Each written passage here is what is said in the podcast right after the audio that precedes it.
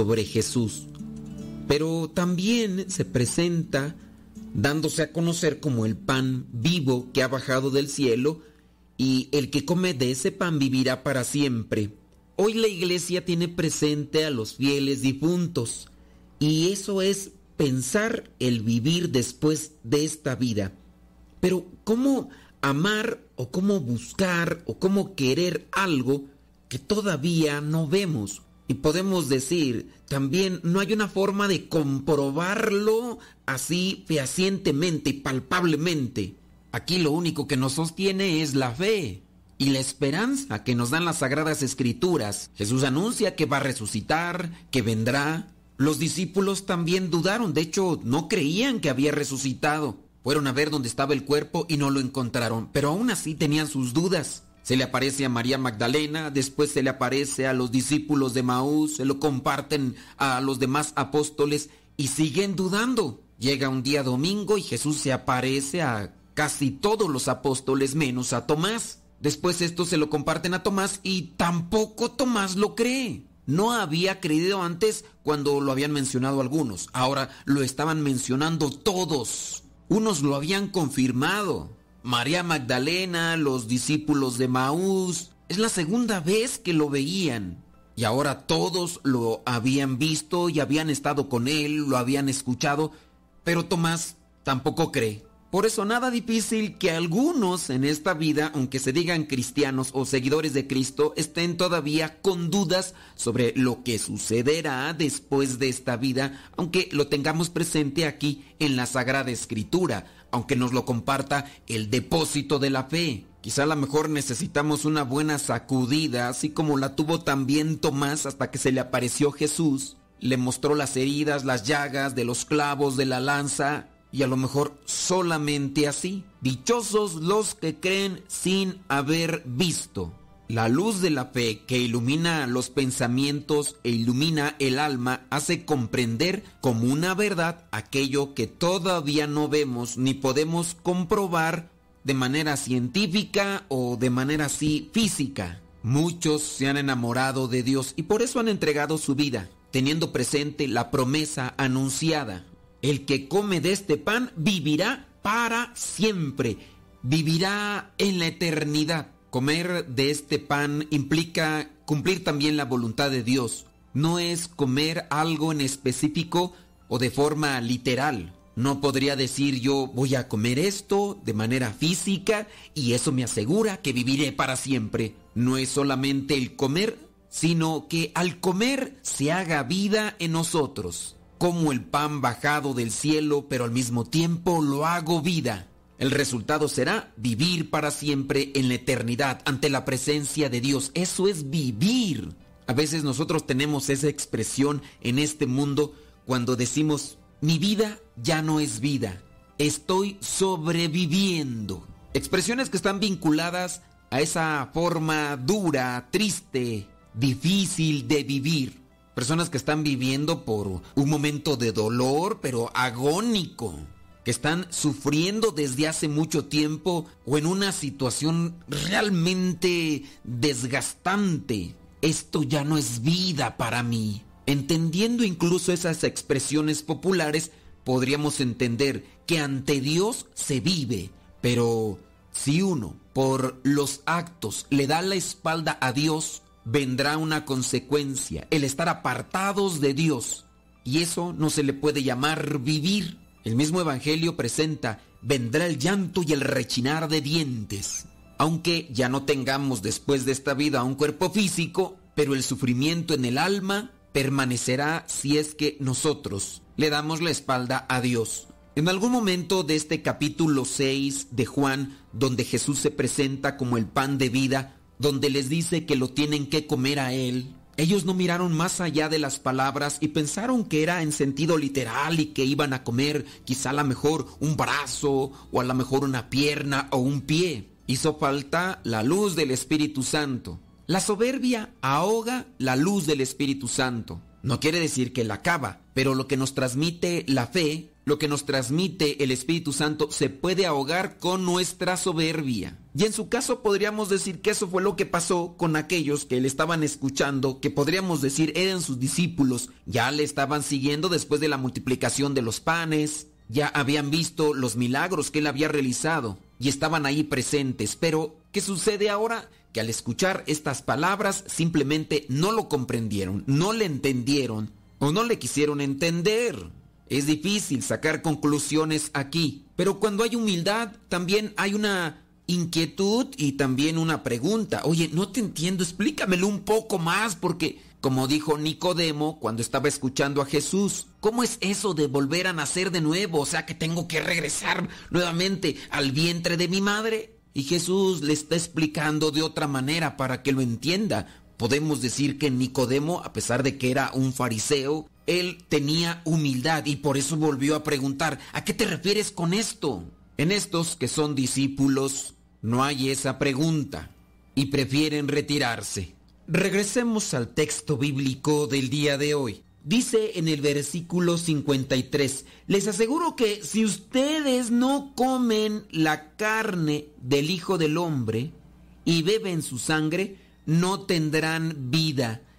Sabemos muy bien que nosotros necesitamos algo para impulsar la buena intención tengo buena intención, pero no tengo aquello que me impulsa a realizar esa buena intención.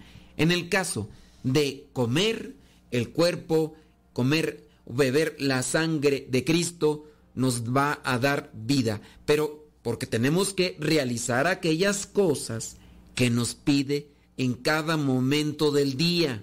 Pienso yo que muchas veces a nosotros se nos olvida pensar en el más acá y no pensar tanto en el más allá. Muchos se quedan enfocados en lo que vendría a ser la vida después de esta vida. E incluso pareciera ser, no sé, analícelo, pero pareciera ser que a veces las personas nos enfocamos más en las personas ya difuntas y no nos enfocamos cuando estaban tanto en vida cuando estamos ante aquellas personas, a veces no aprovechamos los tiempos, los momentos.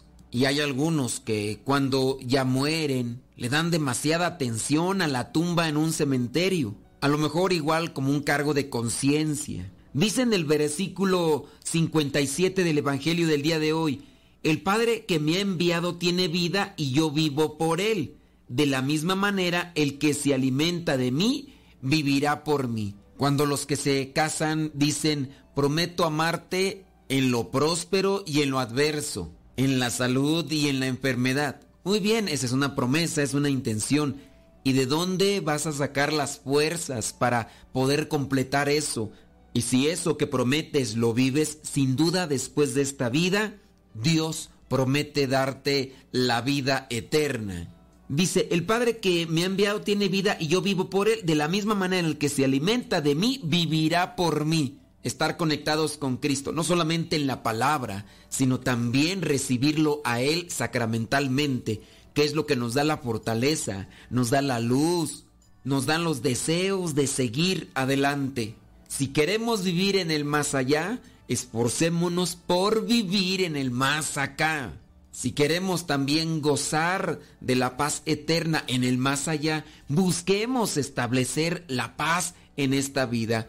En ocasiones me gana el cansancio, me gana el enojo, la frustración y pareciera ser que ya quiero aventar todo, que no quiero luchar, pero me agarro a la oración, me agarro a la reflexión de la palabra, me ilumina y saco fuerzas, de esa palabra, de esa oración y me impulso a realizar aquello que a lo mejor ya había determinado no volverlo a retomar. Que Jesús sea nuestra fortaleza, que Jesús sea nuestra luz, que Jesús sea nuestra alegría para poder enfocarnos en cumplir con su voluntad poder establecer su reino entre cada uno de nosotros y que esa esperanza de la vida eterna que Él nos concede sea una realidad ya para muchos de nosotros, confiando siempre en esa misericordia infinita de Dios.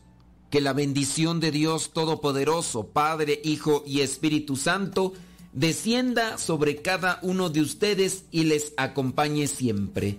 Vayamos a vivir la palabra. Lámpara es tu palabra para mis pasos, luz en mi sendero. Lámpara es tu palabra para mis pasos, luz en mi sendero. Luz, tu palabra es la luz. Luz, tu palabra es la luz.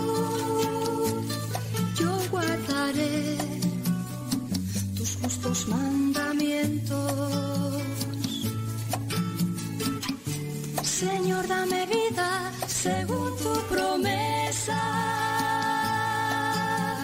Lámpara es tu palabra para mis pasos, en mi sendero.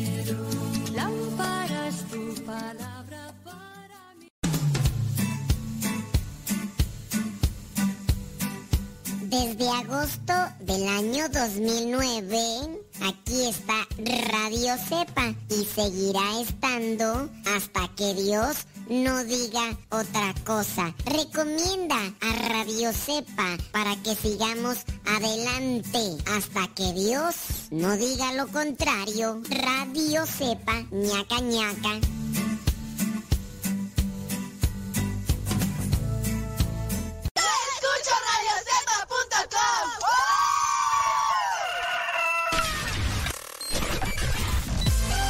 comparte nuestras publicaciones de Facebook para que más personas conozcan Radio Cepa, una radio que forma e informa.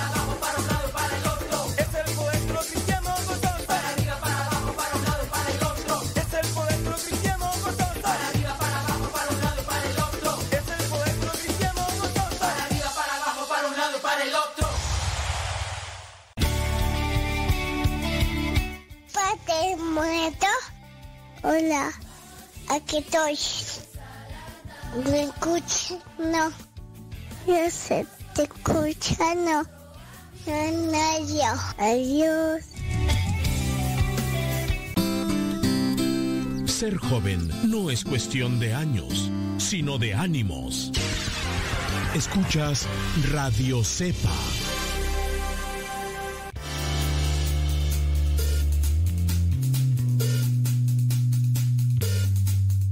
Había un señor desempleado que se presentó a trabajar en una maderera.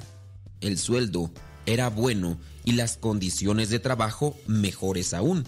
Así que el trabajador se decidió a hacer buen papel. El primer día se presentó al capataz, quien le dio un hacha y le designó una zona para cortar los árboles. El hombre, entusiasmado, salió al bosque a cortarlos. En un solo día cortó 18 árboles. Cuando llegó el capataz, le dijo, Te felicito, sigue así. Animado por las palabras del capataz, el leñador se decidió a mejorar su propio desempeño al día siguiente. Así que esa noche se acostó bien temprano. A la mañana siguiente se levantó antes que nadie y se fue al bosque, a su zona, para seguir cortando los árboles. Pero a pesar de todo el empeño que puso en todo el día, no consiguió cortar más que 15 árboles. Dijo él, me debo haber cansado. Así que pensó y decidió acostarse con la puesta del sol para descansar bien y al otro día levantarse con mayor ánimo. Al amanecer, se levantó, decidido a batir su marca de 18 árboles. Sin embargo, ese día tampoco llegó a su meta. Ni siquiera llegó a la mitad. Es decir, cortó menos árboles que incluso el día anterior. Al día siguiente fueron siete. Al día siguiente, cinco. Y el último día estuvo toda la tarde tratando de voltear su segundo árbol. Pero no podía. Inquieto por el pensamiento del capataz, el leñador se acercó a contarle lo que le estaba pasando y a jurarle y perjurarle que se esforzaba al límite por cortar muchos árboles para él, porque para eso le pagaban. El capataz escuchó atentamente al leñador.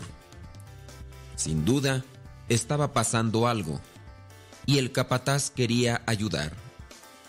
El capataz le preguntó, Dime, ¿cuándo afilaste tu hacha la última vez? El leñador dijo, ¿afilar? No, no tuve tiempo de afilar. Estuve muy ocupado cortando árboles.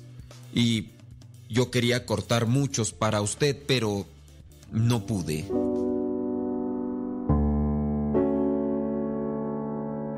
Moraleja.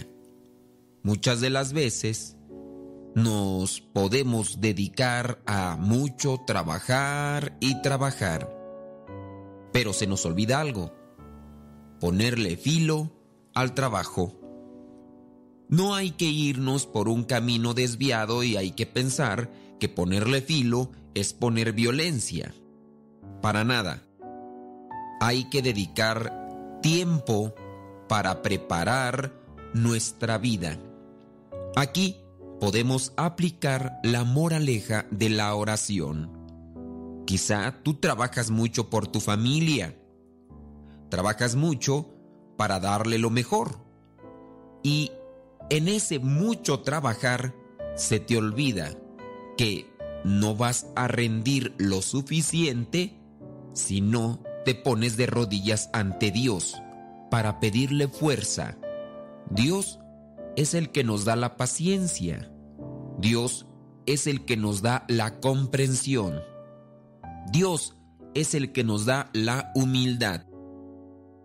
Virtudes tan necesarias en nuestro diario vivir para poder seguir trabajando en la familia, con los compañeros de trabajo, con los compañeros de escuela y con todas las personas con quienes nos cruzamos día con día.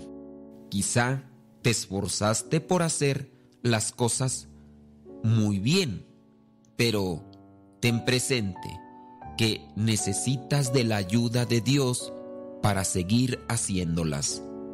Por nuestras propias virtudes alcanzamos muy pocas cosas y de hecho necesitamos siempre de la ayuda de Dios. No dejes nunca de afilar el hacha. No dejes nunca de hacer oración. Hoy al levantarte, ¿hiciste oración?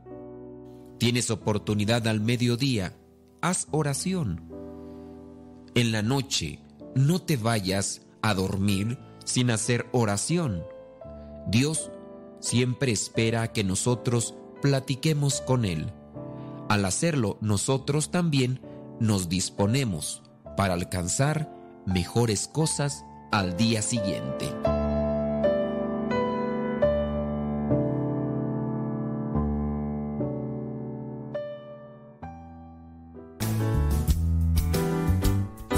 Con nuestra programación.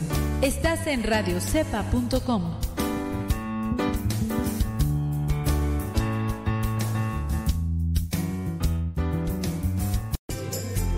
Continúa con nuestra programación. Estás en radiocepa.com, emisora católica de los misioneros servidores de la palabra.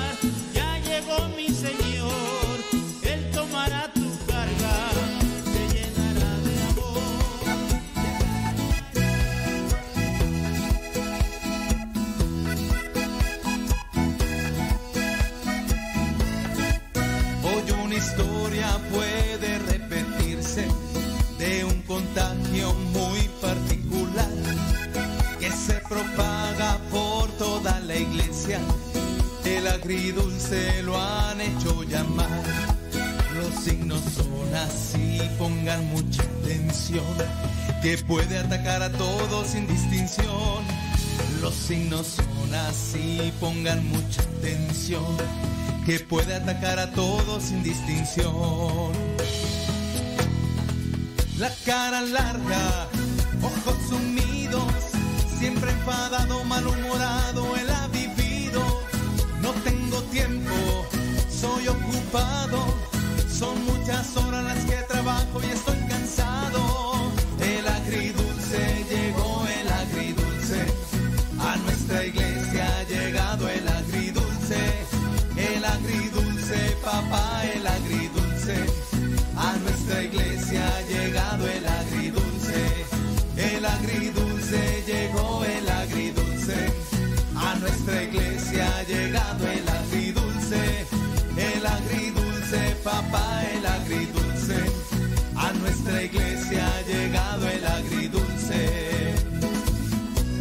Así es que mi hermano, si usted tiene un católico con cara de limón chupado a su lado, vacúnelo, vacúnelo, que no le vaya a infectar a toda su comunidad y la parroquia entera. Así es que pare oreja y escuche los síntomas. Los signos son así, pongan mucha atención, que puede atacar a todos sin distinción. Los signos son así, pongan mucha atención, que puede atacar a todos sin distinción. La lengua larga, le gusta el chisme, critica todo lo bueno, malo, es un metiche. Yo soy coordinador, el padre me mandó y no contradiga nada, las órdenes doy yo.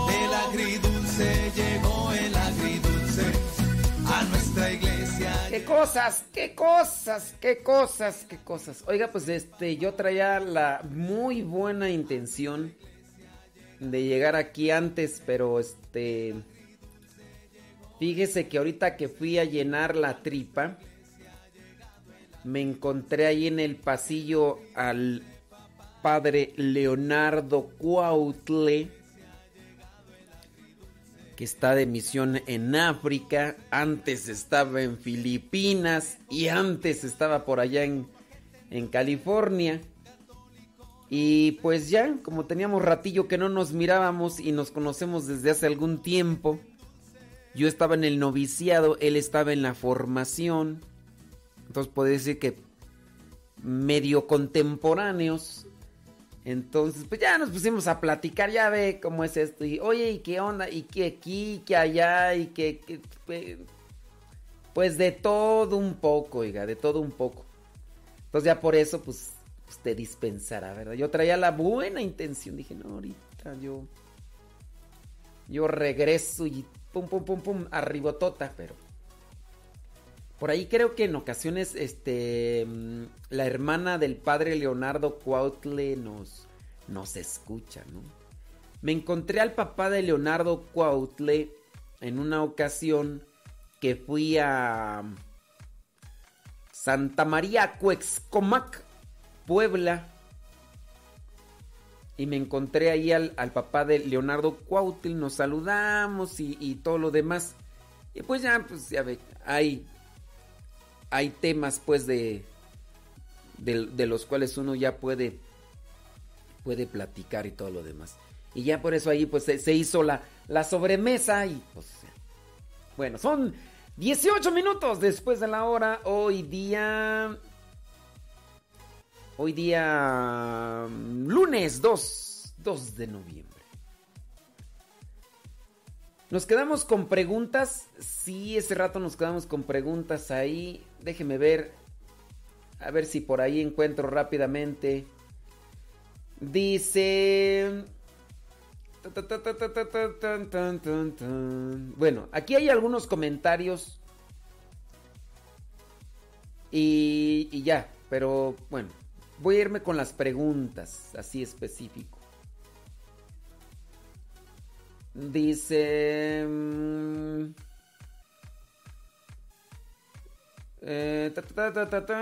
Dice, lo escucho acá. Padre, escuché que San Agustín decía las flores se marchitan, las lágrimas se secan y la oración se queda. Fíjate que yo no lo escuché a San Agustín, yo, yo lo he leído, pero yo no lo escuché. no sé cómo lo hicieron para escucharlo, ¿verdad? Dice que tenía que confesarme, ella dijo que ella me confesaba. Estuvo bien defenderme. Le dije que tenía que confesarme y ella dijo que ella me confesaba. O sea que que tu mamá dijo que te confesaba. ¿Estuvo bien defender mi fe ante mi madre? Sí. Eso no es falta de respeto. Si la mamá está desubicada en cuestión de la fe, pues uno tiene que hablar, ¿no? Sobre cuestiones de la fe. Dice, ¿qué más tú? Cuando son los días de precepto, ¿tenemos que ir a misa aparte de los días de domingo? Sí. ¿Cuándo son los días de precepto? Pues los días de precepto son el día de Navidad, 25 de diciembre, el 12 de diciembre, día de Nuestra Señora de Guadalupe, también el cual otro día tú, el día de Corpus Christi, el día primero de enero. Esos son los días de precepto. Blía de las Américas. ¿Blía? ¿Blía de las Américas? Dagoberto, yo diría que, que detente para que escribas bien porque mmm, a lo mejor estás utilizando el dictador y eso es lo que no, no hace que, que pongas las palabras para poderle entender.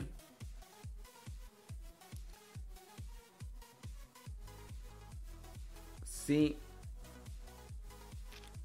No sé ahí qué, qué onda.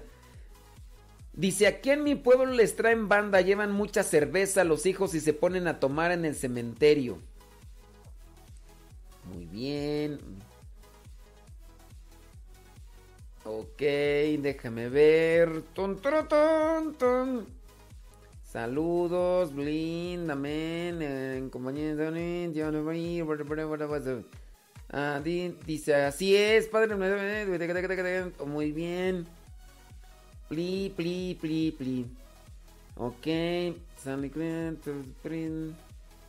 Padre, una pregunta. ¿Y, ¿Y la indulgencia plenaria puede pedirse para una persona que se metió en las ondas de la Satan muerte? Pues es que a uno ya no le toca hacer el juicio de las personas. Al final de cuentas a Dios es el que le toca hacer eso, ¿no?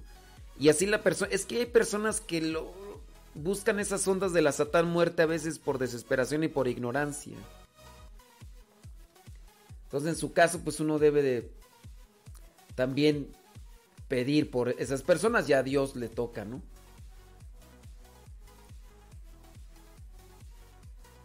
Dice... Ok, muy bien. ¿Qué más tú? Bueno. A ver, es que no... No ubico aquí la, la cuestión, aquí cómo está. Aquí seguimos y todo lo demás. Bueno. Pues creo que ya son todos en el Facebook. Déjame ir acá ahora al YouTube. Dice, oiga, ¿va a poner la radionovela? Mm, pues yo creo que sí. Mm, los mismos, las mismas. Dice... Muy bien. Bueno, pues creo que ya son todas las preguntas. Ya no veo más. Ya no veo más. Con relaciones. Yo pensé que tenía más preguntas para responder, pero no. Son puros saludos. Dice, es malo. Dice, cuando visitamos la tumba, que si es malo. Mm. Es que no entiendo. Eh, ¿Malo de qué? Ahorita sí no se permite visitar los cementerios. Por lo de la pandemia. Dice, la cosa es de la idea de la cebolla. Por eso no deben dejar la cebolla partida en la cocina. Dice... Mm, a mí me dijeron que la cebolla la ponen que porque para que atrapen bacterias que el cuerpo del difunto despide porque su cuerpo está en descomposición y eso y eso hace daño, dice, por eso ponen. Puede ser que sí, a lo mejor, pero yo así científicamente así como que que realmente la cebolla atrape las bacterias que desprende el cuerpo, tendría que preguntarle a una persona que se dedique a estas cuestiones de, la, de las bacterias, ¿no? Para que realmente nos dé una, una respuesta más bien científica, porque si esas son ideas que, que, que tiene la gente, no. Dice, el vinagre y la cebolla decían que para, que para untar el cáncer y no se regara. Pero es que ¿Qué es el cáncer? O sea, el cáncer está en el ambiente. ¿Será que lo despide una persona? Dice, otras acciones. Dice, ¿qué puedo hacer para pedir por mis difuntos? ¿Qué puedo hacer para pedir por mis difuntos? Pues mira, pues dentro de lo que vendría a ser la misa, pedir en la misa por ellos o en el sacerdote, para los que no pueden pedir indulgencia, o en su caso, el o en su caso el rezo del Santo Rosario. Es malo poner ofrenda. Es que, bueno, de eso ya estuvimos hablando hace rato sobre las ofrendas. Les digo, si ustedes creen que los difuntos necesitan comida y por eso les están poniendo, pues sepan pues que no, ellos no necesitan de una comida. Esas son creencias de los antiguos y ya no es, no es propio. Si usted ya es cristiano, pues ya sabe que no necesitan comida como tal. Otra cosa ya es cuando se resucita en el cuerpo glorioso, pero los que están difuntos son almas y ya no. Ya no necesitan. Saludos, muy bien. Eh, muy bien acá. Hoy es... ¿Qué dice? Mi pregunta, ¿hoy día es necesario ir a misa? ¿Hoy día es necesario ir a misa? Pues yo pienso que todos los días hay que participar si se puede de misa, ¿no? Hoy es día necesario. Hoy es día. Hoy día es necesario ir a misa. Yo pienso que es necesario ir a misa todos los días. Todos los días. Porque te alimentas de ahí. Yo no sé si la pregunta es diferente. A lo mejor quieren decir que si es misa de precepto. No es misa de precepto. Pero ¿a poco ustedes van a ir solamente cuando sea misa de precepto? Pues no. Ya les dije cuándo, ya acabo de decirles cuándo fue, cuándo es misa de precepto. Ya les dije las fechas. Hoy no es día de misa de precepto. Pero si tú vas nada más por cumplir, pues este. Pues ahí sí ya, este, ¿qué te digo, no? Este, yo por ejemplo todos los días participo de misa. Limpian a los cuerpos antes de ponerlos en la caja.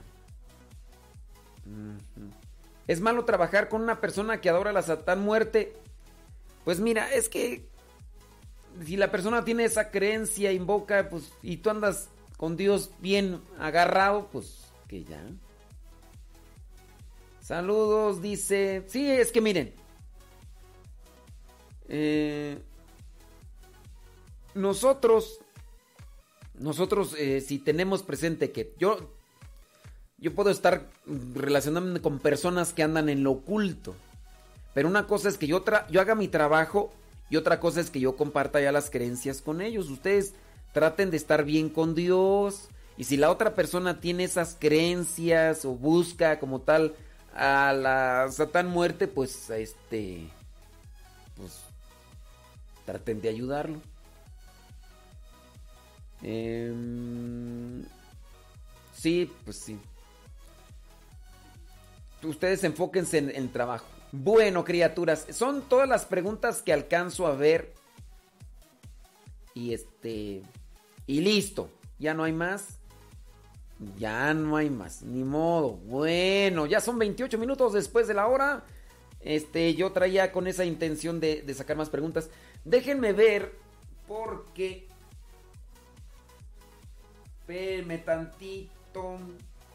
Sí, ya voy, voy con lo de la radionovela, porque si no, este tiempo corre muy rápido. Comienza un nuevo día las cosas. Entonces déjenme editar la, la radio. Irán cambiando. Si no me equivoco, hoy es el capítulo número. Hoy quisiera comenzar. Dejar la apatía atrás. el, ocio y el que dirán. Y comenzar trabajar. El mundo ya no es el mismo. De un giro hacia otro rumbo, donde lo bueno se ha vuelto mal, el pobre rico y no da, el ciego podrá mirar la realidad y gritará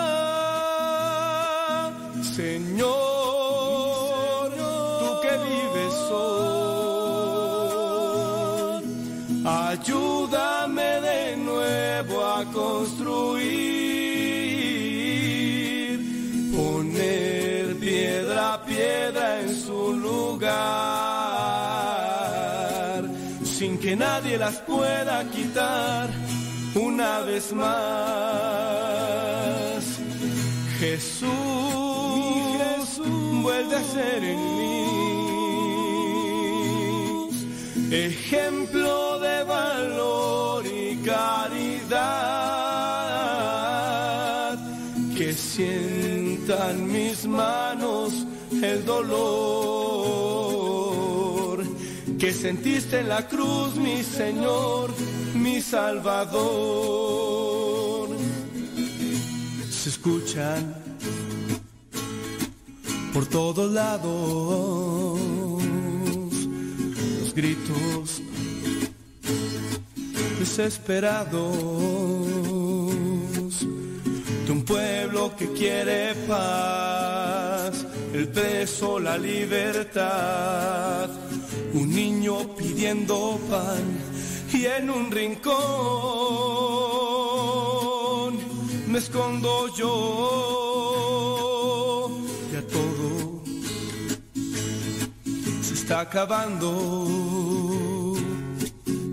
Batallas por todos lados. Las aves no cantan ya, el sol ya no brilla igual. Y tu joven, dormido estás, despierta ya de desactuar, Señor.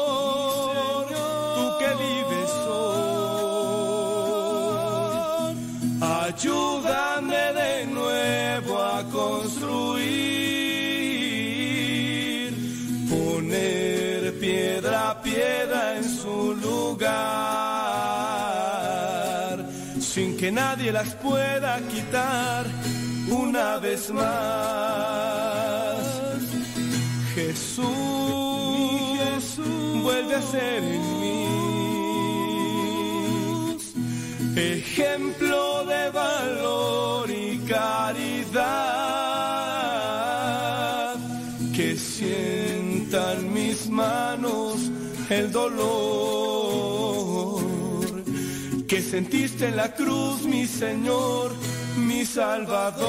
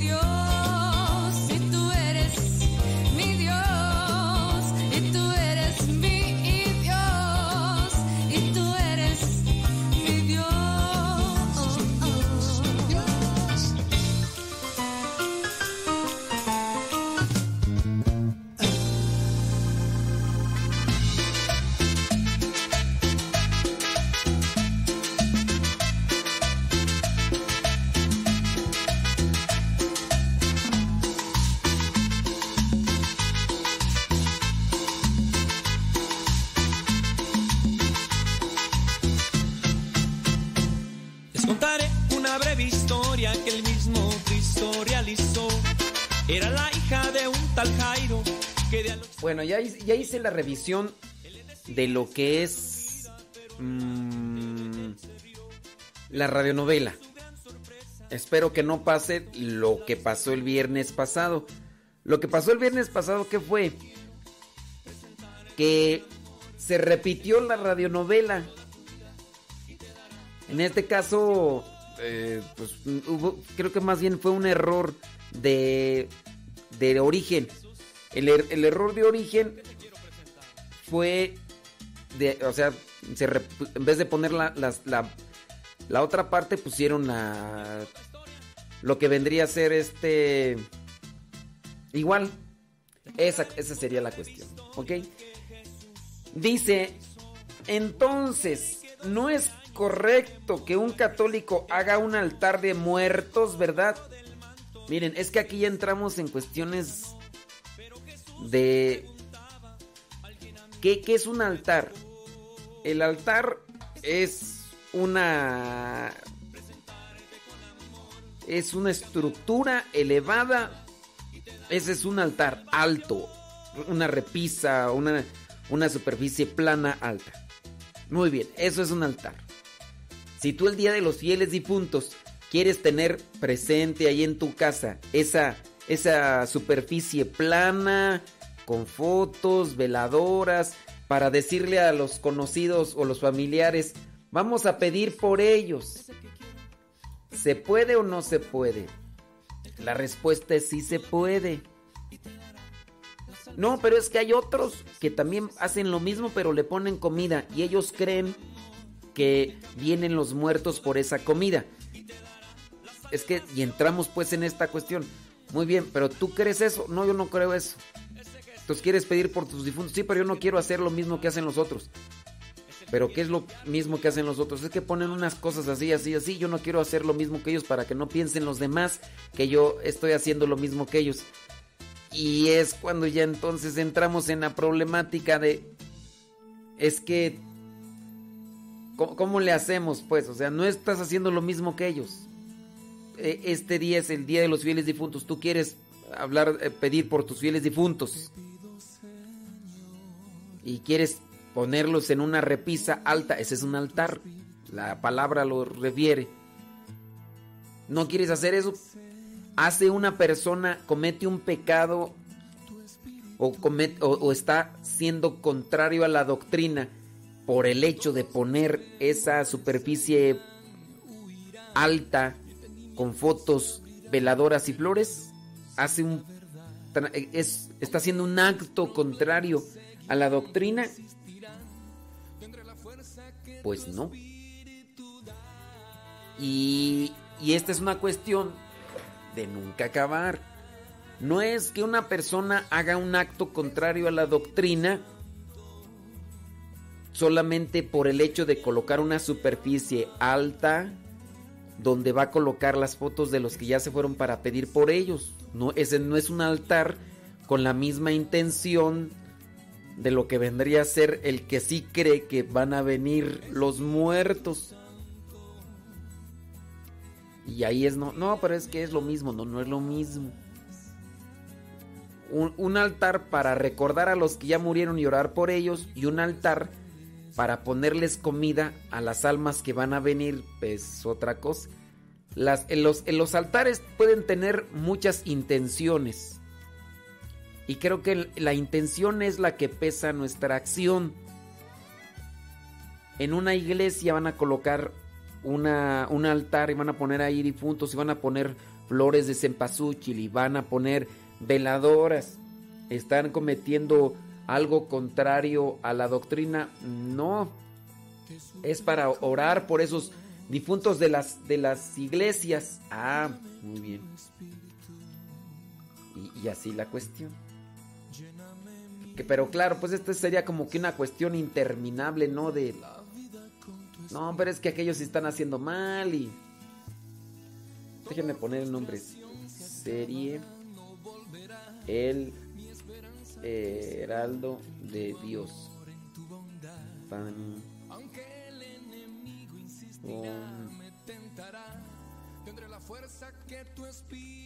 Muy bien, ya, ya se terminó de editar. Es el capítulo número 5.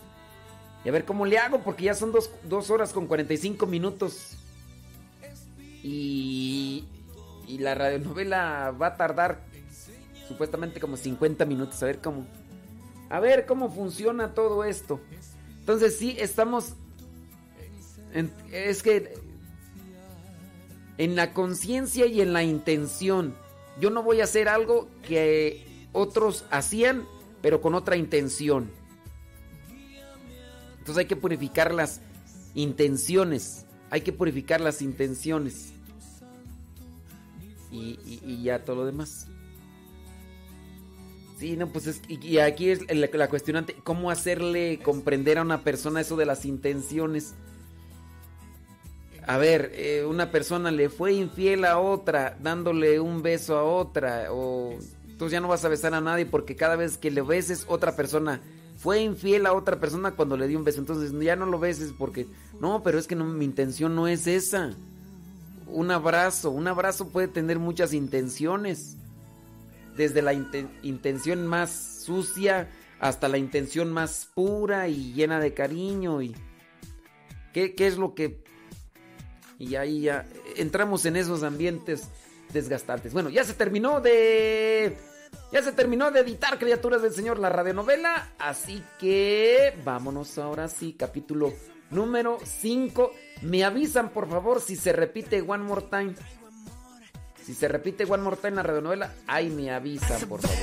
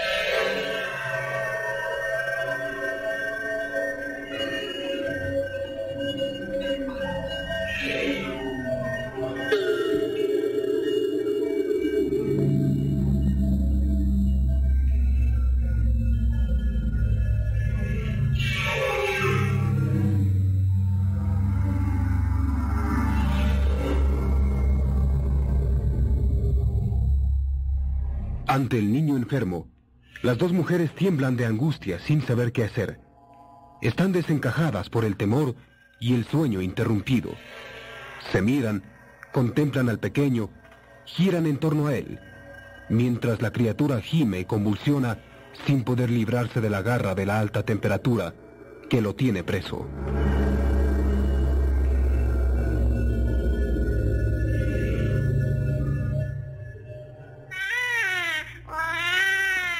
A un doctor Inés. Sí, pero a esta hora. ¿Y dónde lo podemos llevar? Sí, creo que ya son más de las tres de la madrugada. No vamos a llevar al niño. El doctor tiene que venir a verlo aquí. Sacarlo en estas condiciones sería matarlo. Pero, ¿dónde voy a ir a buscar un doctor? No ha de querer venir. Sí, eso es cierto. Pero ¿qué hacemos? ¿Quedarnos así viéndolo enfermo? No es justo. Déjeme a mí, niñita. Yo le voy a hacer un remedio casero. Voy a envolverlo en unas hojas de una mata que es buena para estas cosas y verá cómo le baja la fiebre. ¿Pero crees que eso lo aliviará? ¿Impedirá que muera? Al menos el guagua podrá dormir. Y mañana temprano me voy a buscar al doctor. Ya verá cómo se libera. Ya verá, patoncita. Apúrate, mujer. Y Dios quiera que se salve. Que no se vaya a morir.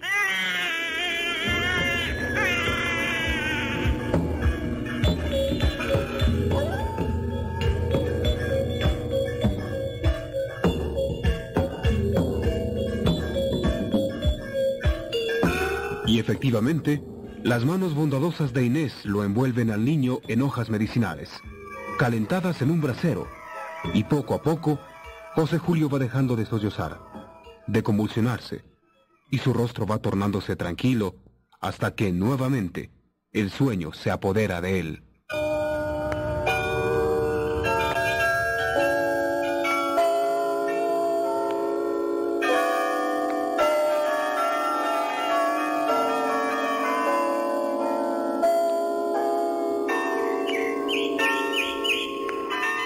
En cuanto los rayos del sol comienzan a pintar de dorado pálido las techumbres de las casas cuencanas, y las ondas de sus ríos van cobrando una nueva coloración mezclada con el rumor de sus aguas, Isabel, que no ha podido volver a dormir por estar junto a la cuna del niño, envía presurosa a la sirvienta a que traiga a casa un médico, el que llega con su paso parsimonioso y su mirada tranquila.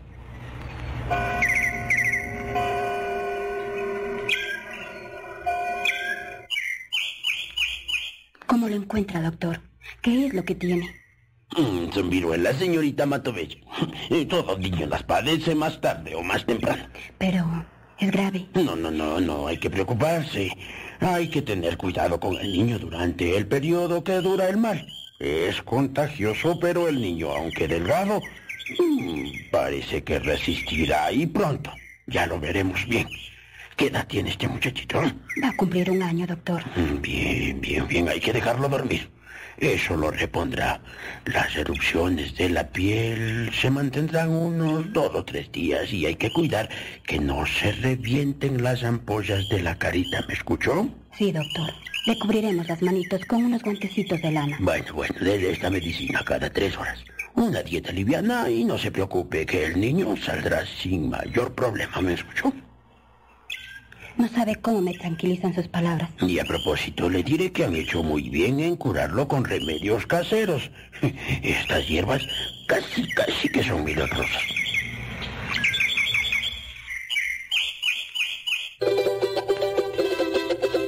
El doctor se prepara para salir de la casa, pero Isabel, algo preocupada, lo acompaña hasta el portón y aprovecha para volver a preguntarle algo que su instinto lo sugiere.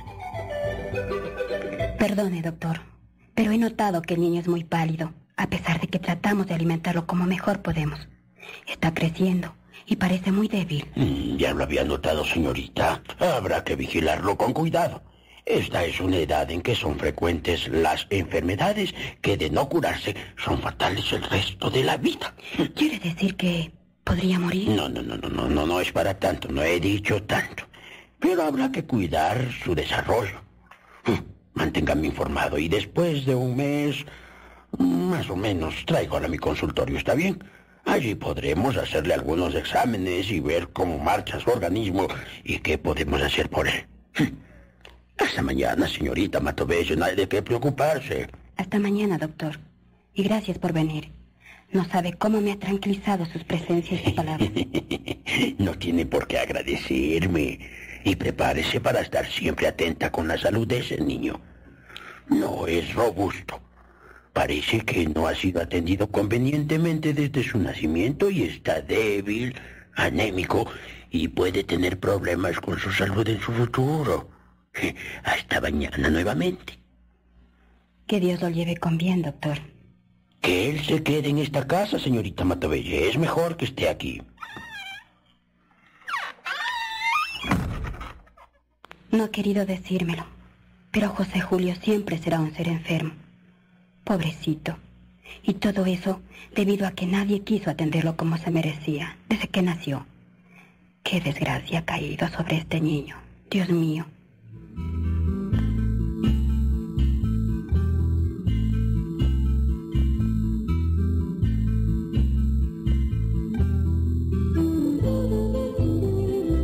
Y como había dicho el doctor, fue convaleciendo. Comenzó a caminar y su pequeña figura se hizo familiar en todos los ambientes de la casa. Los ojos, las manos, el cariño de las dos mujeres se volcaron íntegramente sobre él. Vigilaron su alimento con mayor cuidado. Cuidaron su vestido, su camita, sus juguetes.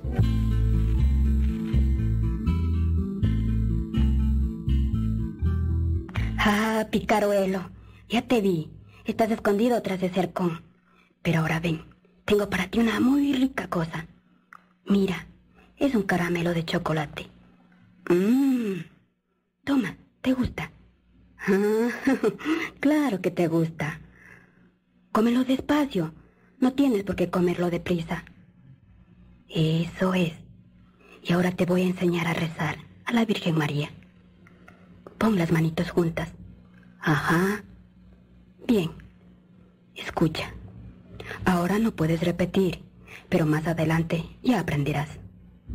Ave María, llena eres de gracia.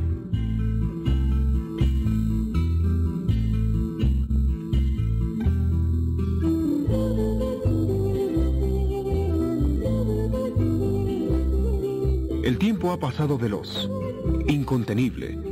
Los inviernos de cuatro años han inundado con sus fértiles aguas la capiña Azuaya.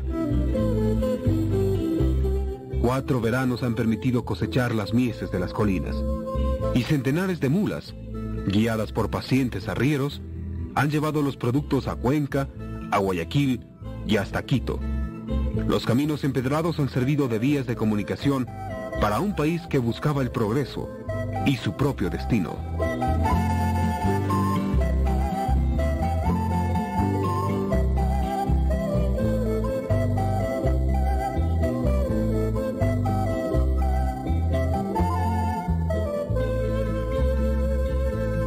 Han pasado cuatro años en la vida de José Julio Matovelle. El niño es despierto, algo melancólico y sobre todo muy piadoso.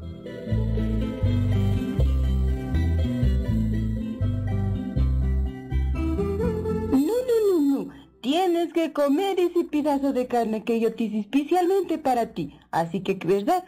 Cómela, cómela. Yo no quiero. Mmm, pero si está bien rica. ¿O quieres que te la guarde para más tarde? Bueno.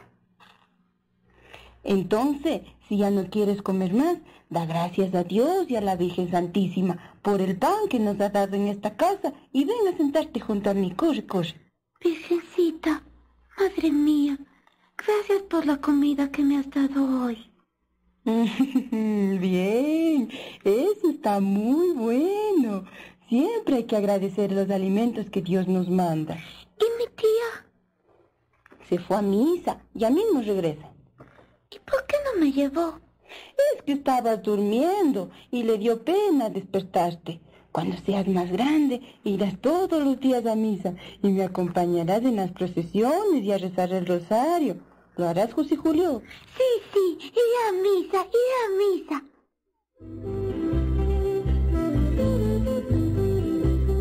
El pequeño juega, ríe, es feliz. Lejanos parecen los días y no han dejado huella en su memoria cuando la adversidad obligó a esa criatura a deambular de una casa en otra, entre indígenas y sirvientas que lo recogieron para criarlo. Un día, que luego José Julio Matovelle recordaría siempre como el más feliz de su tierna vida, sucedió algo que lo dejó deslumbrado.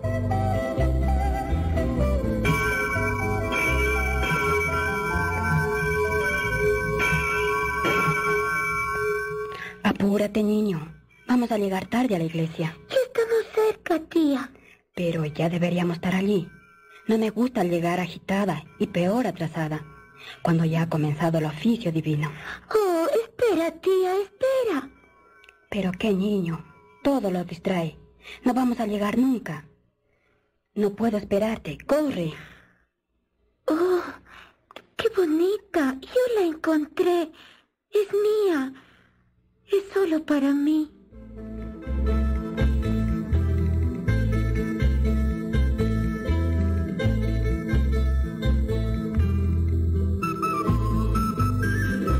El niño se ha separado de la mano de la tía Isabel y apartándose un poco del camino, se ha agachado a recoger algo.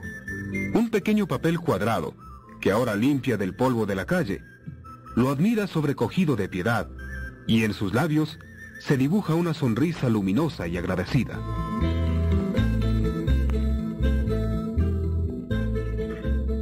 Es ella, mi madre, mi madrecita. José Julio, ¿qué haces? Ven, apúrate. Apúrate, digo que vengas pronto. Sí, ya voy. Pero ahora tengo para mí solo a mi madre, a mi virgencita. Y acá casi en el portón de la iglesia, la tía Isabel se ha detenido para esperar, impaciente al pequeño sobrino que avanza corriendo y sosteniendo en la mano con sumo cuidado una estampa que encontrara en la calle. Cuando llega, se la muestra radiante y agitado la piadosa mujer que no alcanza a comprender el motivo de dicha que embarga a su sobrino. Pero, ¿Qué es lo que tienes allí? Es mi virgencita, tía. Mírala, es mía, mía. Oh, sí. Es una estampa de la Virgen de Dolores. Bueno, me alegro que la veneres y la tengas cerca de tu corazón. Pero ahora entremos. Ya debe estar el Padre parándose ante el altar.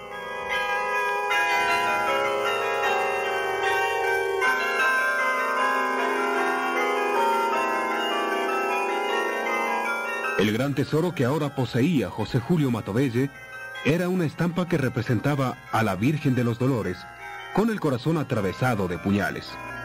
El niño dividió esa mañana su atención entre el altar y el santo sacrificio, y la estampa grabada al humo que besaba cuando no la tenía apretada contra su pecho. Cuando hubo terminado la misa, y de regreso a casa, el niño iba cantando, saltando feliz. Isabel sonreía comprensiva. El alma del niño era para ella un enigma, a la que se asomaba por momentos y se retiraba a sí mismo, maravillada por su pureza y ternura. Al llegar a casa, abrió la puerta y por ella se filtró José Julio con dirección a la cocina, donde esperaba encontrar a Inés.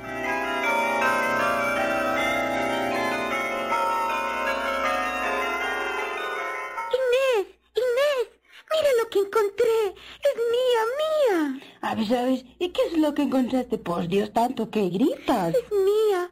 Es la Virgencita. Mira, es mía. Mm, ya veo. Es una estampita de la Virgen de Dolores. ¿Y dónde la encontraste? Estaba en la calle, cerca de la iglesia. Bueno, me alegro. Ya tienes una estampita muy bonita. Mm, a ver si la colocas en el altar. Allí le rezas. No, quiero tenerla conmigo siempre. Siempre porque es mía.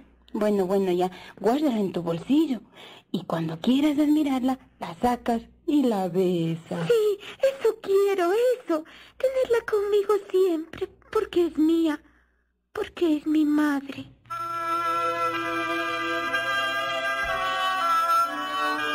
Todo ese día fue maravilloso para José Julio. Estaba embelesado con la imagen. La miraba y se quedaba largos instantes en silencio, meditando. En su mente infantil se producía un proceso de ilusiones, preguntas y respuestas que solo él conocía y de las que no hacía partícipe a nadie. Ya en la noche, Isabel lo preparó para que durmiera y rezara las oraciones. Bien, ya estás. Ahora arrodíllate y reza. Agradece a nuestro Señor el habernos mantenido con vida y felicidad en este día. Tía. ¿Sí? ¿Qué quieres? Ahora quiero rezarle a mi virgencita. Bien, hazlo. ¿O quieres que te ayude? Ayúdame, tía. Pero voy a poner sobre mi almohada la estampita que encontré hoy. Ajá, ya está. Bueno, repite conmigo. Madre de Dios. Madre de Dios. Y Madre nuestra. Y Madre nuestra. Bendita seas. Bendita seas.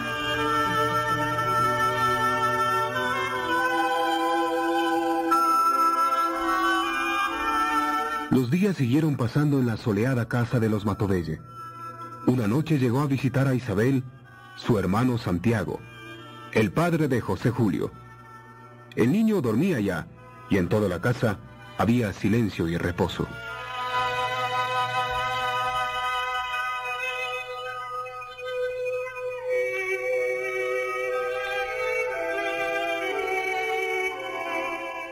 Vaya, querido Santiago, ya era hora de que me visitaras. ¿Qué ha sido de ti? Antes me visitabas con mayor frecuencia. Ay, Isabel, Isabel, tienes derecho a reprocharme mi ingratitud, pero realmente no me sentía con el valor de visitarte.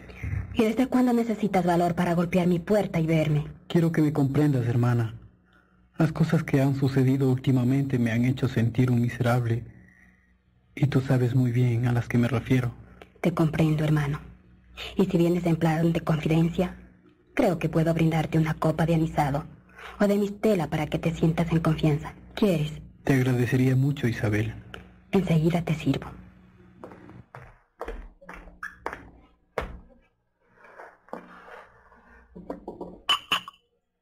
Bueno, aquí está. Y ponte cómodo. Te veo algo decaído, como que has perdido ese aplomo, elegancia y donaire que han sido tus características y de las que has abusado para tus conquistas, Santiago. Tienes razón, hermana. Tienes razón. Algo está cambiando en mí, pero no sé exactamente qué es. Quizás la conciencia de que no nos deja en paz, con sus recriminaciones cuando sabemos que hemos obrado mal. Sí, debe ser la conciencia.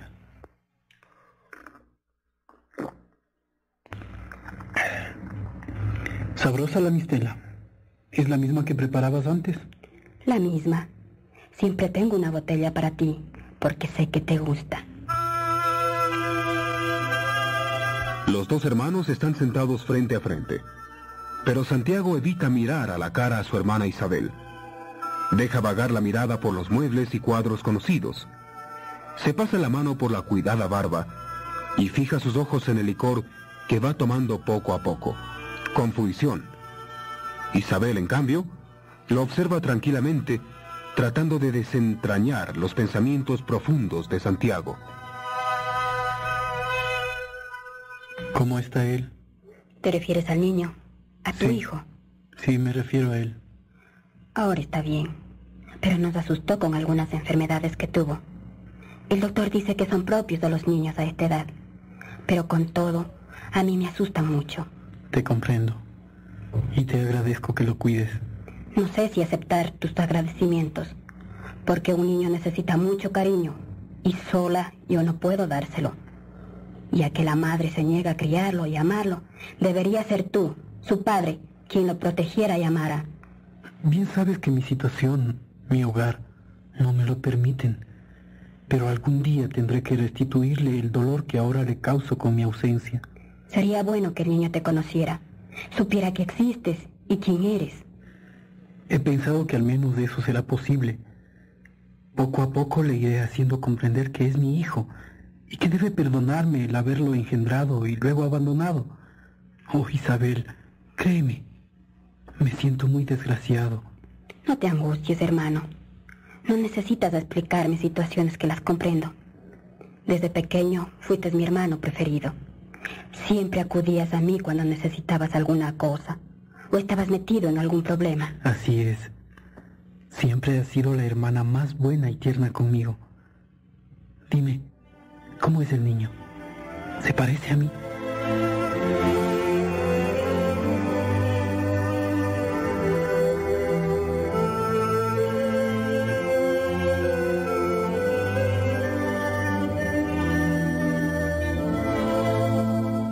Es Santiago el que busca ansiosamente los ojos de su hermana.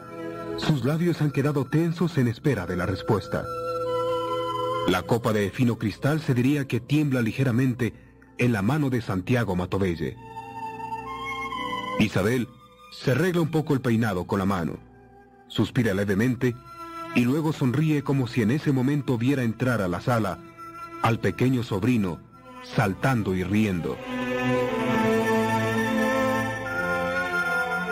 Vamos, dime, contéstame.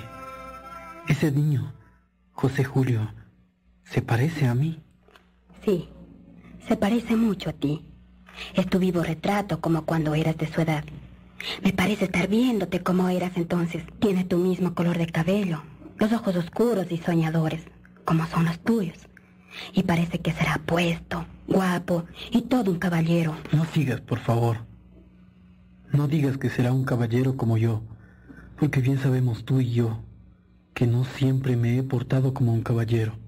Bueno, pero te diré que es un niño algo triste. Ríe, juega por momentos, pero por momentos como que se siente en su pequeña alma un gran dolor. Ahora no lo puedo entender ni explicar, pero un día... Santo Dios, un día.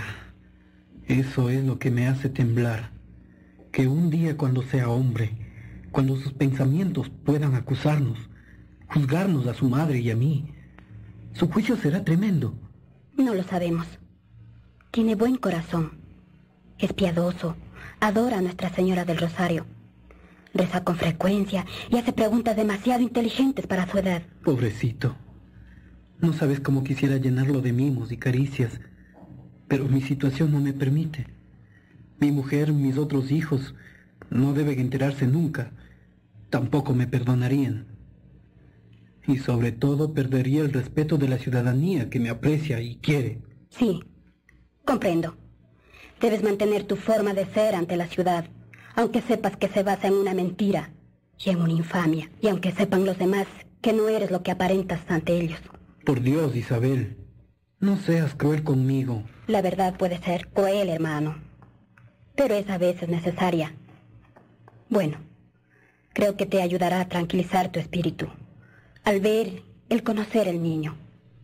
Ven, está en su cuna. Oh, sí. Iba a pedírtelo, pero no sabía cómo hacerlo. Vamos.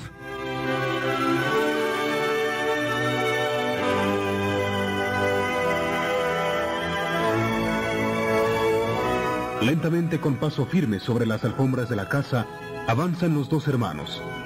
Santiago, guiado por Isabel, se dirigen hacia la habitación en que el niño duerme.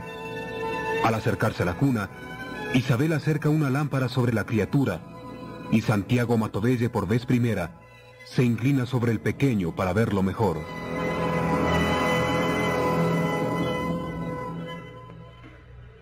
Allí lo tienes. Ese es el niño que quisiste que viniera al mundo. Es tu sangre y tu carne. Oh, santo Dios, sí, es mío.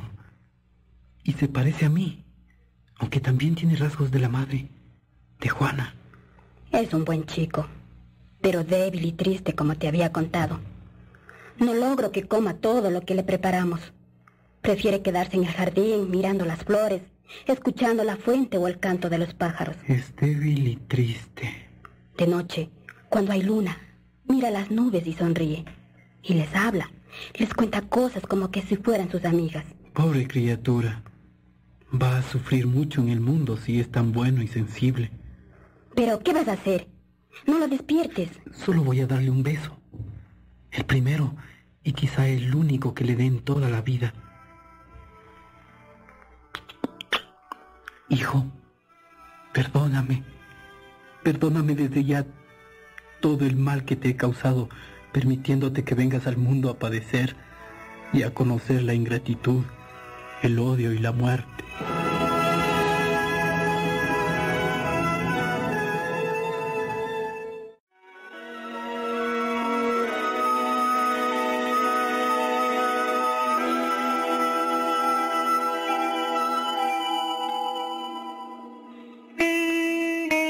Vida de José Julio Matovelle va desenvolviéndose en medio de afecto y comodidades.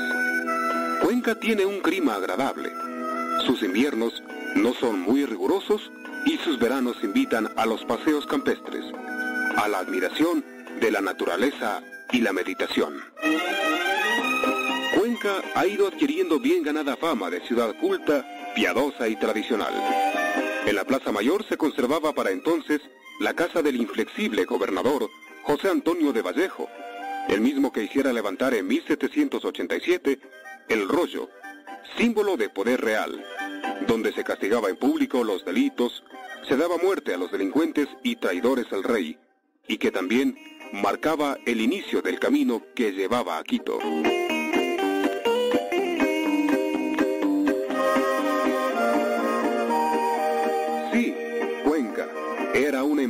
Grandeza ciudadana, de virtudes cívicas y de profunda religiosidad. Sus numerosas iglesias le daban un ambiente de continuo ejercicio místico y a la vez engalanaba el paisaje con sus cúpulas altas y sus torres empinadas, cuajadas de campanas. En la casa de la familia Matovelle, donde ahora vive José Julio, una mañana, Inés se levantó como de costumbre y comenzó a preparar el desayuno. No tardó mucho tiempo en entrar a la cocina Isabel. Buenos días, Inés. ¿Cómo amaneciste? Bien, patronita. ¿Y usted cómo le va? ¿Cómo se siente? No muy bien. ¿Sabes? No puedo dormir bien. Desde hace un mes más o menos, algo me está pasando, sin saber qué es. Dile fuera. No será el hígado otra vez. A lo mejor. Pero la verdad es que no me siento nada bien. Si quiere le puedo preparar una agüita de boldo. O mejor se va donde el médico. Que donde el doctor es perder el tiempo. Mejor me haces del agua de hierbas, que parece que me alivia un poco. El semblante de Isabel Matovelle se ha ido desmejorando en los últimos meses. Un extraño mal que el médico no ha logrado determinar está minando su vida. Su cuerpo, antes altivo y de porte señorial, ha ido perdiendo presencia y ahora con frecuencia se encoge para sostenerse el vientre y tratar de calmar el dolor que le abraza las entrañas. Inés, atenta a todo, se muestra preocupada. Niña, niña, es que usted no me hace caso. Desde hace tiempo vengo diciéndole que se haga ver. Esos dolores no parecen nada bueno. Y no lo son, pero ofrezco mis padecimientos a Dios. Y Él sabrá aceptarlos. Hasta el día en que yo... ¿Él qué? Pero si todavía está muy joven para pensar en... Siempre se debe tener presente, mujer, que estamos en este mundo solo de paso, de tránsito, y que un día menos pensado tendremos que presentarnos ante el tribunal de Dios. Inés enciende el fogón de carbón. Se detiene un instante en sus quehaceres porque es la primera vez que su patrona habla sobre estas cosas. Y sobre todo le sorprende el tono pesimista y hasta desesperanzado en que lo ha dicho. Con todo, reacciona y con el inmenso cariño que le tiene, deja de hacer lo que estaba haciendo y tomándola suavemente del brazo, Patroncita, es mejor que vuelva a la cama y se recueste. Enseguida le llevo el remedio. No, a la cama no. Me duele el cuerpo de estar acostada. Mejor me visto para ir a misa. Pero va a ir a misa sintiéndose mal. Mejor por ahora. No, nunca he dejado de asistir a la misa. Y no voy a hacerlo ahora.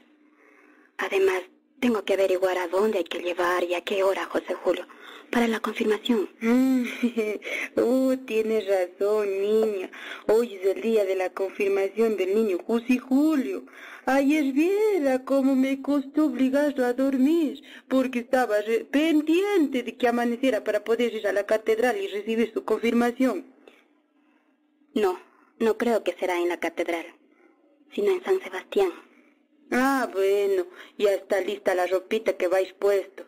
Así lo vi ayer, preparándose con toda piedad para recibir el sacramento. Así que mejor me arreglo y voy a misa.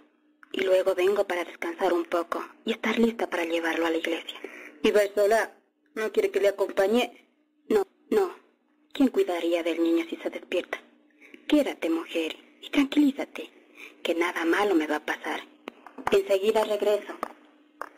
Pobre niña Isabel, me muero. ¿Cómo he enflaquecido?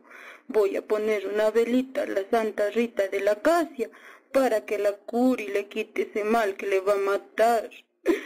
Si se me muere la niña Isabel, sí, se me va a morir.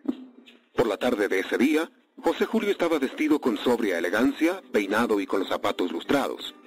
No cabía de gozo. Se movía inquieto, preguntaba la hora reiteradamente y quería que el tiempo volara para que llegara el momento tan esperado por su tierno corazón. ¿Y por qué no nos vamos a ir a la iglesia ahora? Es que todavía no es hora. ¿Y ese que me van a confirmar? ¿Qué es lo que me van a hacer, Inés? Ya te he explicado que tú y varios niños estarán delante del altar mayor y que allí el sacerdote va a confirmarles ante la santa religión de nuestro Señor Jesucristo. ¿Y delante del altar? ¿De cuál altar? No lo sé todavía, pero eso lo veremos cuando estemos allá. ¿Y falta mucho para irnos? Sí, falta mucho. Es mejor que te dejes de terminar de peinar y que vayas donde la niña Isabel y la acompañes. Sí, voy a decirle que debemos irnos ya, porque si no nos vamos a atrasar a la misa. En la tarde, la iglesia de San Sebastián de Cuenca estaba profundamente iluminada con cirios y lámparas. En su interior reinaba un ambiente de fiesta. La música y los coros le daban un clima de suprema religiosidad. Varios niños acompañados de sus padres estaban listos para otro de los actos trascendentales de su vida.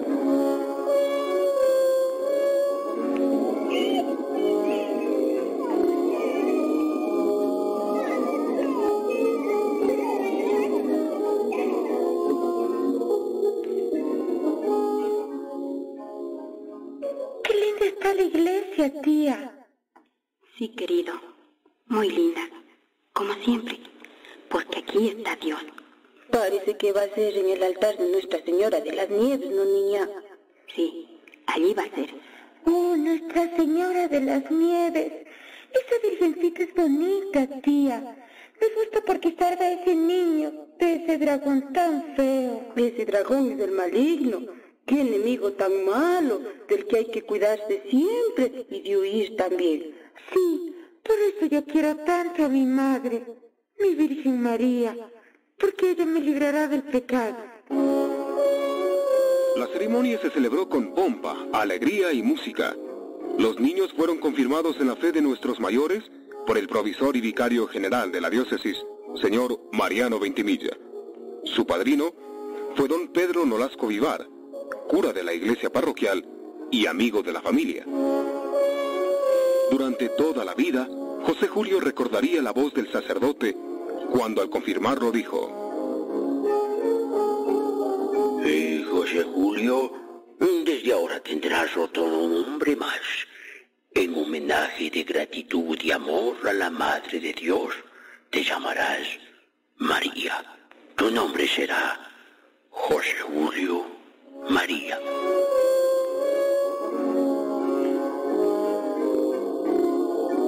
Radiante luz ilumina el corazón del pequeño. Al escuchar de labios del prelado el bello nombre que desde ese momento debería añadir a los dos que ya tenía. Su tierna alma se inundó de gozo y solo acertó a arrodillarse y besarle la estola bordada con hilo de oro que el sacerdote llevaba puesta.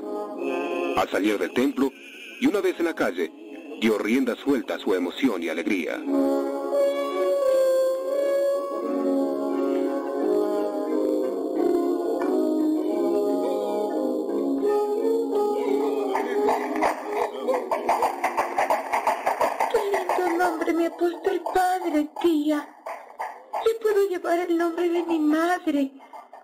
Mi única madre y madre de Dios. Los días siguieron pasando, pero la alegría del pequeño José Julio María Matovelle contrastaba con la palpable declinación de la salud de Isabel. La buena tía vistas. Ni los remedios caseros de Inés, ni las pócimas recetadas por los médicos, nada contribuía a sacarla de la lenta postración en la que iba su salud sumergiéndose. A tanto llegó su estado quebrantado de salud que acudió la familia a visitarla, entre ellos su hermano Santiago. Me da la impresión de que no te cuidas tal como ordena el doctor, hermana. No, Santiago. Hago todo lo que me dice. Tomo las medicinas. En fin, no dejo de hacer nada. Pero ya me ves. No siento mejoría. Así lo veo. Hasta creo que deberías pensar en un viaje a la costa. El mar siempre revitaliza el organismo. Pero en este estado, ni pensarlo. No puedo estar de pie mucho tiempo. Enseguida me mareo y hasta temo caerme. Hoy mismo hablaré con el doctor. Él me dirá lo que en realidad estás padeciendo. Rosito, he hecho un caldito de gallina para que almuerce, niña.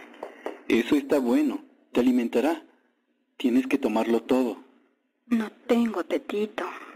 No soporto más de dos cucharadas. Pero niña, así no puede seguir. Cada día está más delgada y más pálida. Me muero.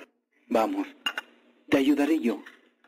Te iré dando cucharada por cucharada, como hacías conmigo cuando era niño. Y bien que recuerdo que no querías comer. Igual que tú ahora. Es inútil. Mi estómago no resiste nada. Quisiera descansar. No he hecho nada. Ni siquiera me he levantado. Pero me siento muy cansada. Pero entonces, ni el caldito siquiera. No. Quizás más tarde. Yo te lo pediré. ¿Almorzó ya el niño? Sí, comió bien. Tenía bastante hambre. Ahora ya está en el jardín jugando en la pila. Cuídalo. Que no se vaya a subir a los árboles. Puede caerse y tendríamos otro problema en casa. Está en el jardín. Se puede ver desde la ventana la pila. Sí, caballero. Desde ahí puede verlo. Voy a verlo, aunque él no me vea. Niña, ¿qué quiere que le haga de comer para más tarde? ¿Alguna cosita que se le puede antojar? Dígame nomás, yo le preparo. Bueno, ya te diré, mujer. No te preocupes por ahora. Me siento bien. Solamente cansada. Pero ya pasará. Qué muchacho más inquieto. Insiste en perseguir a las mariposas. Y claro, no las alcanza. Santiago. Ven acá, Santiago. ¿Qué? ¿Qué deseas? Ven. Quiero hablar contigo. Ese niño me ha hecho reír. Se le nota muy vivaz, muy inquieto. Sí, es un niño inteligente. Y precisamente de él quiero hablarte. Siéntate aquí. No te canses. Si quieres, hablamos más tarde. No, tiene que ser ahora. Estamos solos y tranquilos. Bueno, te escucho. Te acomodaré la cabeza sobre los almohadones. La penumbra de la habitación, en donde solo penetra la luz por la pequeña ventana, y el resplandor que dan las velas encendidas delante de las imágenes religiosas, le dan al cuarto un hálito de intimidad y de paz. Los dos hermanos están muy quietos, uno junto al otro, y aunque pretenden disimular que nada sucede, ambos saben que la sombra de la muerte está rondando muy cerca al lecho de la enferma.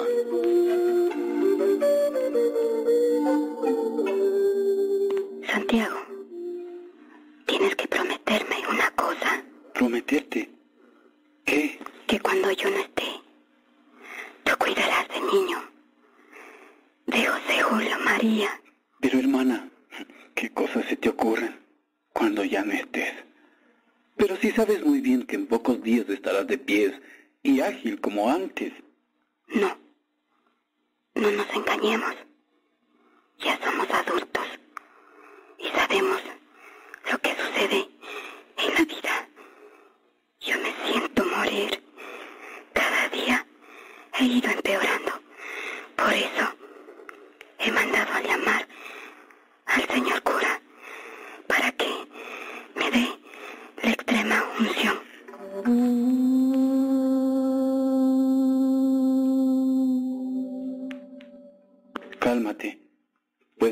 sacerdote, pero no significa que vas a morir, Isabel. Al contrario, debes tener fe.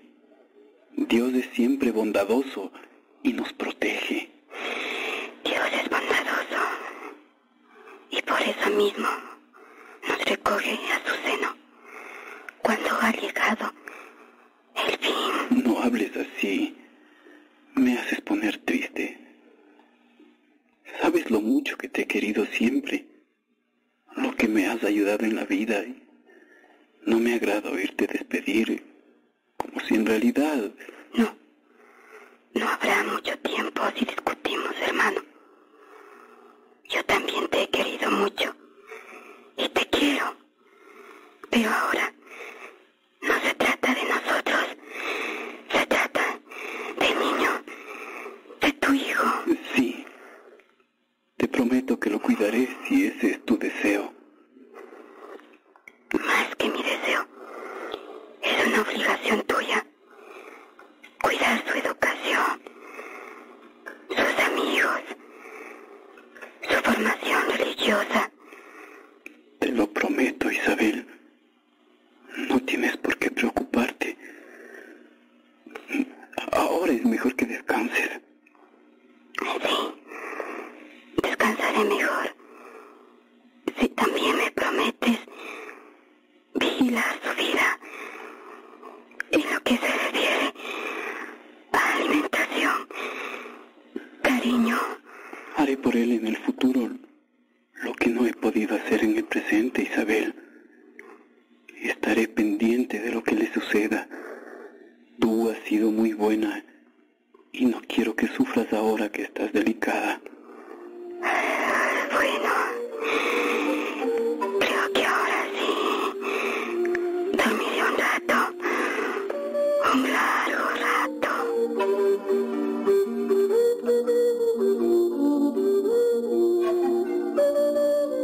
La cabeza noble que había comenzado a encanecer se hundió suavemente entre los almohadones. Cerró los ojos como quien decide hundirse en un pliélago de sueño sin fin, su perfil de mujer enferma se afiló lentamente en la penumbra. Santiago retuvo un instante la mano de su hermana entre las suyas y luego la dejó abandonada sobre el lino de las sábanas. Salió despacio de la habitación y se encontró en el pasillo con Inés. ¿Qué? ¿Necesita algo la niña? No, pidió que la dejaran dormir, por eso salí. Pobre patronita, ya no es ni la sombra de lo que era. Está tan enferma que hasta me da miedo de que pueda ocurrir lo peor. A mí también me preocupa bastante. Hoy la he encontrado más grave que otros días. Me dijo que ha pedido al párroco que venga con los santos óleos. Sí, no tardará en llegar. Tengo todo listo para recibirlo. ¿Será él? Sí, debe ser. El padre de la parroquia es muy puntual y muy preocupado por los fieles, especialmente en estos casos. Voy a abrirle.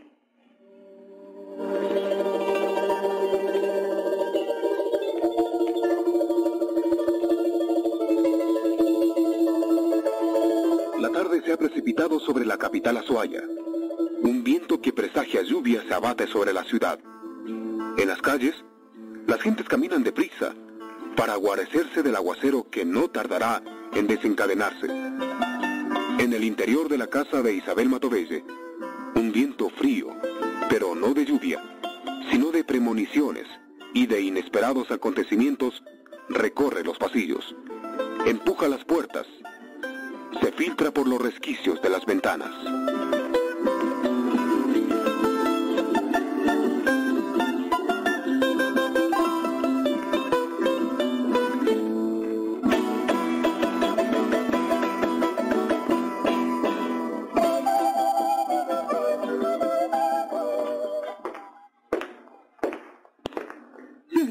Santo, fuerte, santo inmortal. Inés, Inés, ¿dónde está el niño?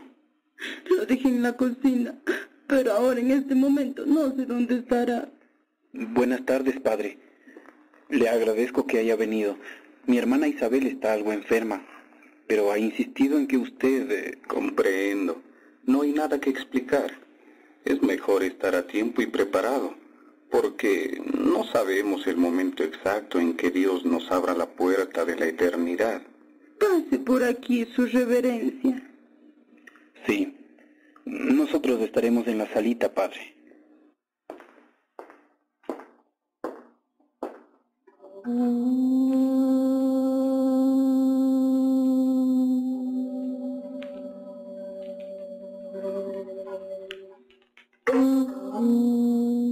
presencia del sacerdote convocado para aplicar la extrema unción a la enferma pone en el ambiente un escalofrío de emoción y de suspenso.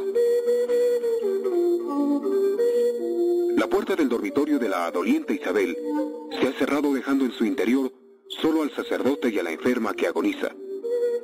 Ha comenzado parte del juicio final, juicio en que todos los mortales debemos rendir cuentas de los denarios que el Altísimo nos entregó para invertirlos en la vida, en bien o en mal de nuestros semejantes. La iglesia lejana comienza a llamar a oración mientras la tempestad arrecie sobre los tejados.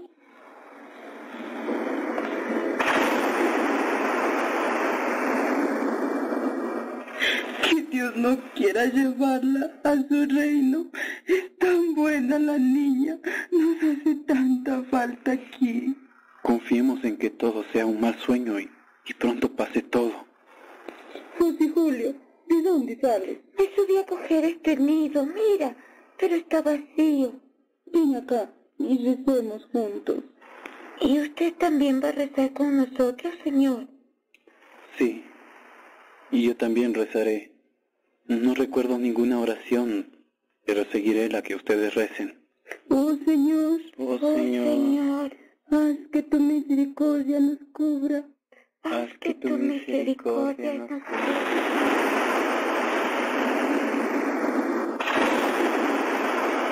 Los minutos pasan lentamente, arrastrándose casi, ante la inquietud que embarga a Santiago y a Inés. Los ojos oscuros de Santiago se han enrojecido por un llanto que no brota hacia sus mejillas, sino que baña caudaloso las porciones más íntimas de su alma. Inés abraza con fuerza contra su cuerpo al niño, que inocentemente no comprende toda la trascendencia del momento, y que luego de rezar se ha quedado abismado mirando la suavidad del nido.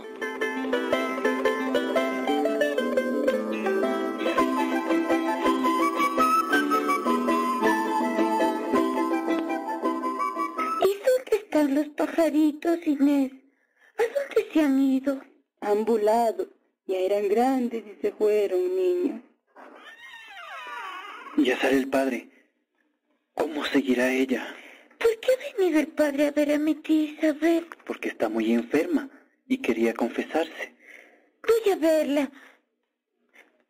Voy a verla. Quiero que me cuente un cuento como todas las noches. No, espera. Hoy no. Hoy no podrá contarte ningún cuento. ¿Cómo está ella, padre? Estuvo contenta de recibir el aceite sacramental. Se confesó, me encargó varios asuntos y luego... ¿Y luego qué, padre? Y luego, con una sonrisa, pronunció el nombre de Jesús y de María y se extinguió como un cirio. ¿Cómo? Pero entonces, ella ya no. Ahora goza de la presencia del Creador, que la llamó a su cena.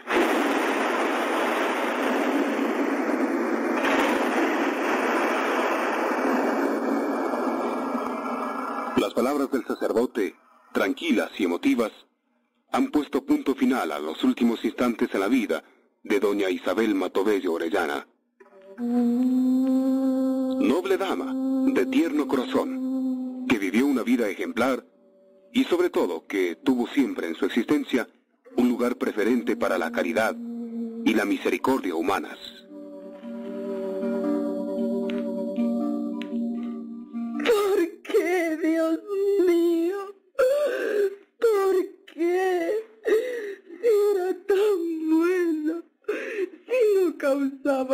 Mi tía,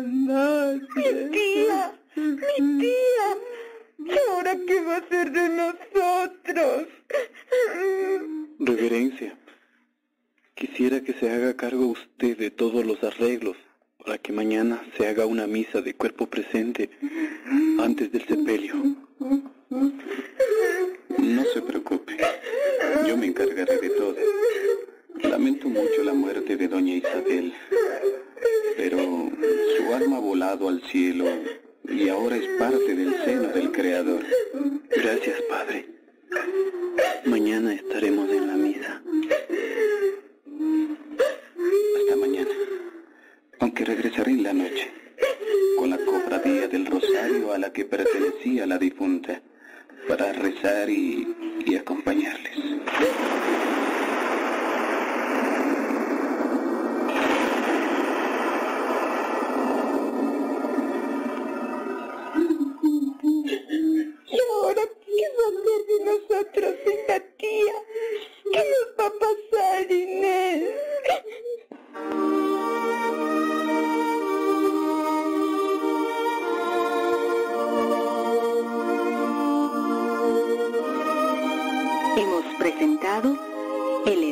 De Dios.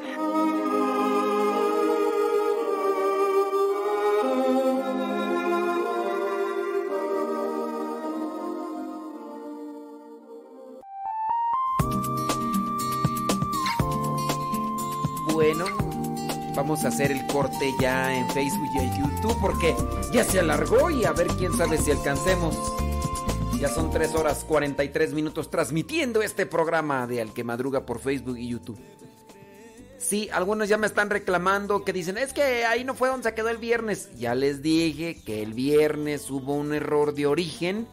Quien hizo la novela empalmó eh, el mismo capítulo. En vez de poner dos capítulos en uno, puso uno y lo repitió.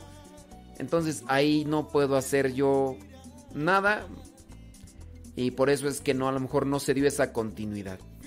Si hubiera sido el error desde nosotros, lo corregimos, pero pues no se pudo. No se pudo, lamentablemente. Bueno, criaturas del Señor, cortamos ahí en Facebook y YouTube. Y los que se queden acá en Radio Cepa, viene ahí ya el programa Lío Misionero. Tu caminar, tu.